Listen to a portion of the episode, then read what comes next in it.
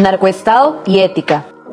Hola a todos y todas. El día de hoy vamos a conversar acerca de un tema que hace unas semanas estaba en boga de la crítica social costarricense. Es la corrupción que carcoma la institucionalidad pública, específicamente el caso de narcotráfico en la Asamblea Legislativa. Y ustedes se preguntarán, ¿qué tienen en relación estos dos elementos? Como parte de la desarticulación de una banda de narcotraficantes vinculados con la exportación de cocaína a Europa, se identificaron a tres hombres, quienes a su vez realizaron diferentes visitas a la Asamblea Legislativa en despachos de los diputados de diferentes partidos políticos. Según lo relatan diferentes medios de comunicación, el diputado del PUSH, Oscar Cascante, registró un total de 13 visitas de las al menos 30 que realizaron. Como parte de las pruebas que fue posible identificar, este diputado les ayudó con una aprobación del INBU en la construcción de una vivienda social en Purral de Huecoechea y además fue posible encontrar una conversación en donde se menciona que le habrían ofrecido al menos 500 mil colones para ayudar con permisos. Sin embargo, esto último hasta el momento no ha sido comprobado.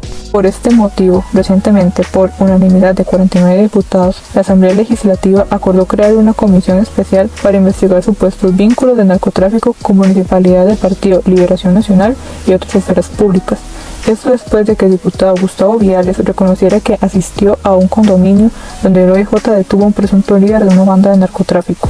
Ante los hechos recientes, dicha comisión se encargará de investigar también las visitas realizadas a la Asamblea Legislativa por parte de los presuntos narcotraficantes, por lo cual fue aprobada una moción de audiencia para los diputados que se habrían reunido con sospechosos del grupo narco.